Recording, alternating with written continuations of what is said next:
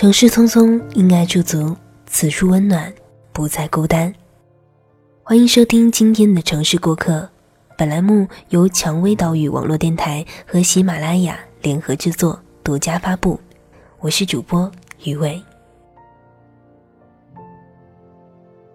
小米又换工作了，毕业五年，他换了五份工作。家人说他：“你们九零后啊。”为什么不安稳一些呢？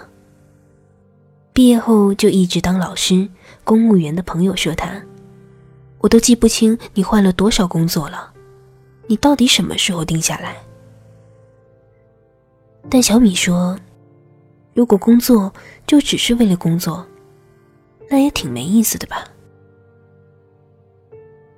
小米的想法似乎是很多九零后普遍的想法，他们对铁饭碗。没什么兴趣，他们追求的工作能实现自己的价值。与此同时，生活的品质绝不能耽误。该旅行还得旅行，该吃喝还得吃喝，该购物还得购物，该恋爱还得恋爱。我并不认为这有什么不好，在这一点上，我站这群随心的九零后。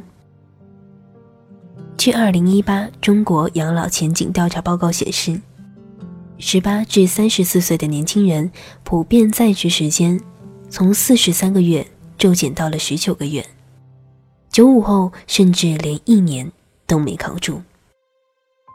根据研究数据表明，初次跳槽的年龄有越来越小的趋势，而且在同一家公司待两年左右的时候，正是最容易跳槽的时候。前阵子，一位九零后杭州女孩的辞职信在网络走红，她罗列了不得不离职的七条原因，写在最前面的两条分别是：没时间泡仔和没时间旅行。工作自然重要，但生活也很重要。我们可以身陷囹圄，但必须看到一点光亮。这点光亮会让我们相信。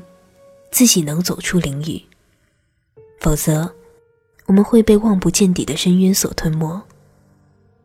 有统计数据显示，中国每年猝死人数达五十五万，这意味着天天都有一千多人猝死，其中年轻人猝死的比率越来越高。十五岁高一男生熬夜做题两个月后猝死在写字台前。二十四岁白领连续加班一个月猝死。二十五岁某电台女主播突发心肌梗塞猝死。二十七岁某软件公司程序员加班回家后猝死。二十八岁 IT 女白领夜里突然猝死。在这类新闻事件被爆出之后，人们就会一片唏嘘。对待工作忠诚当然是需要倡导的。但如果这个忠诚需要以生活、健康，甚至生命作为代价，会不会代价太大了？我作为最老的九零后，也兜兜转转换了几次工作。我发现，对于工作，我们的父辈和我们有着截然不同的想法。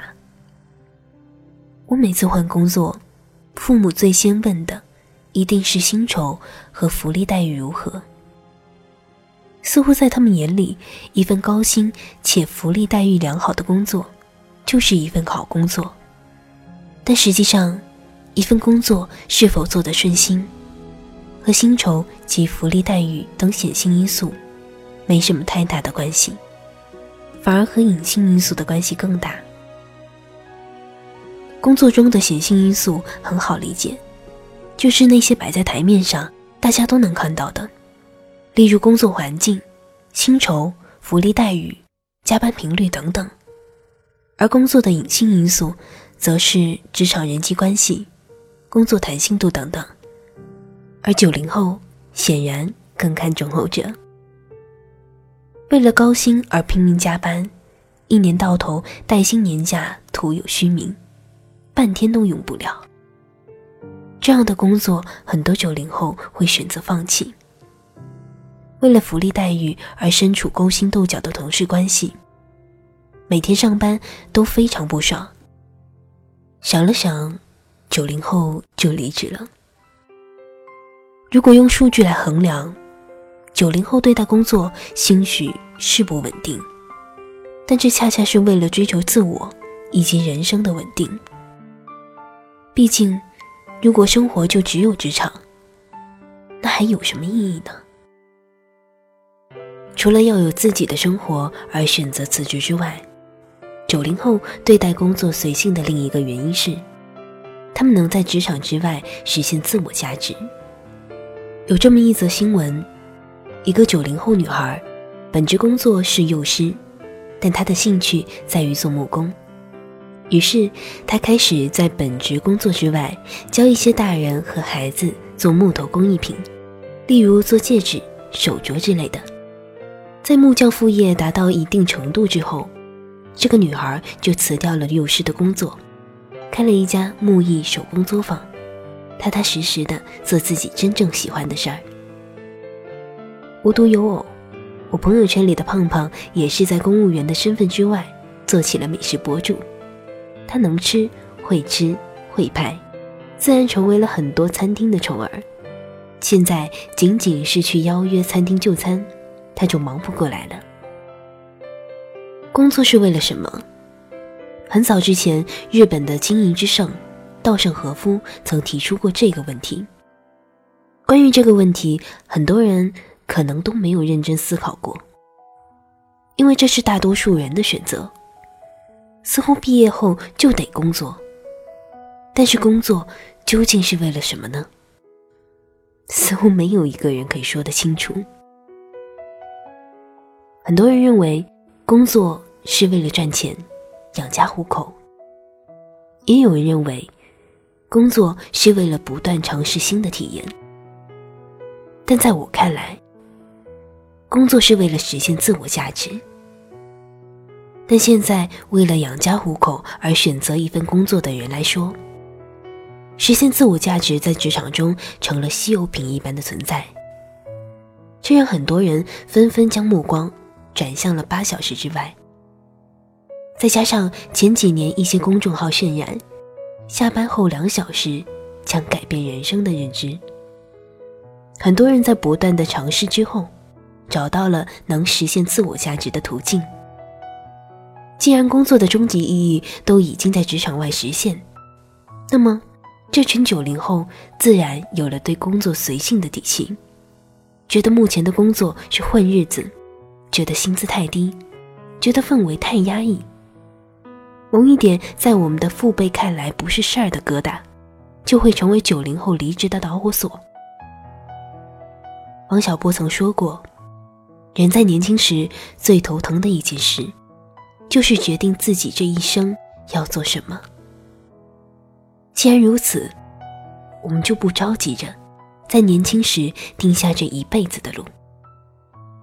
我们的人生该过成什么样？这显然没有标准答案。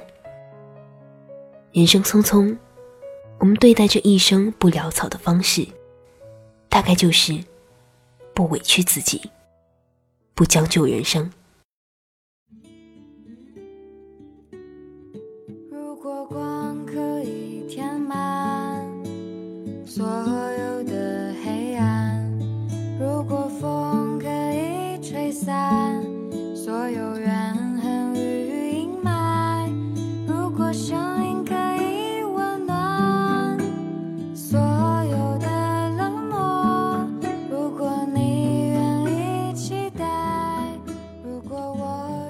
人生是一趟寻礼的旅程，我们对待人生的态度，应该是享受人生而不沉湎，看透人生而不消极。毕竟，我们的人生的主人是自己。蔷薇岛屿有声频率，感谢你的收听，感谢作者林小白，我是余味。想要查询本期节目歌单以及故事原文，可以关注我们的微信公众号“蔷薇岛屿有声频率”。同时呢，我们正在招聘后期策划，如果你想要和我一起制作有声节目。欢迎加入我们的招聘群幺四六幺七五九零七，并且注明“鱼味专属”后期应聘。我期待与你的合作。